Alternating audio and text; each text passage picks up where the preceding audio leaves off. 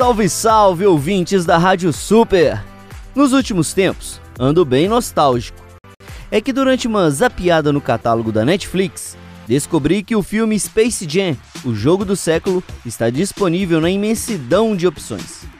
O longa-metragem lançado em 1996 mistura a turma da Looney Tunes, como Pernalonga, Frajola, Frangolino, entre outros, com a turma do basquete. E o filme gira em torno de uma suposta aposentadoria de Michael Jordan, um dos melhores caras que eu já vi jogando basquete.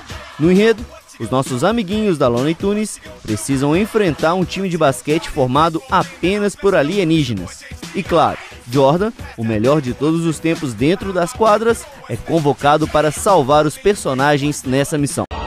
Se eles resolvessem pedir uma ajuda especial, Eu tô querendo dizer é que precisamos de ajuda! Vocês são doidos. Vamos bater um basquete. Space Jam é pura diversão. Para quem era criança nos anos 90, é uma viagem no tempo, principalmente porque o filme era figura recorrente na tela do SBT. Para os mais novos, o filme é uma descoberta e tanto.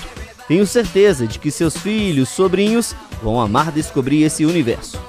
Ah, e dois detalhes muito legais são: o primeiro é que em 1996, Space Jam foi responsável por popularizar ainda mais o basquete em terras brasileiras. E o segundo é que uma continuação do filme estava prevista para ser rodada ainda neste ano, mas foi adiada devido à pandemia do novo coronavírus. Ficou curioso sobre o longa-metragem?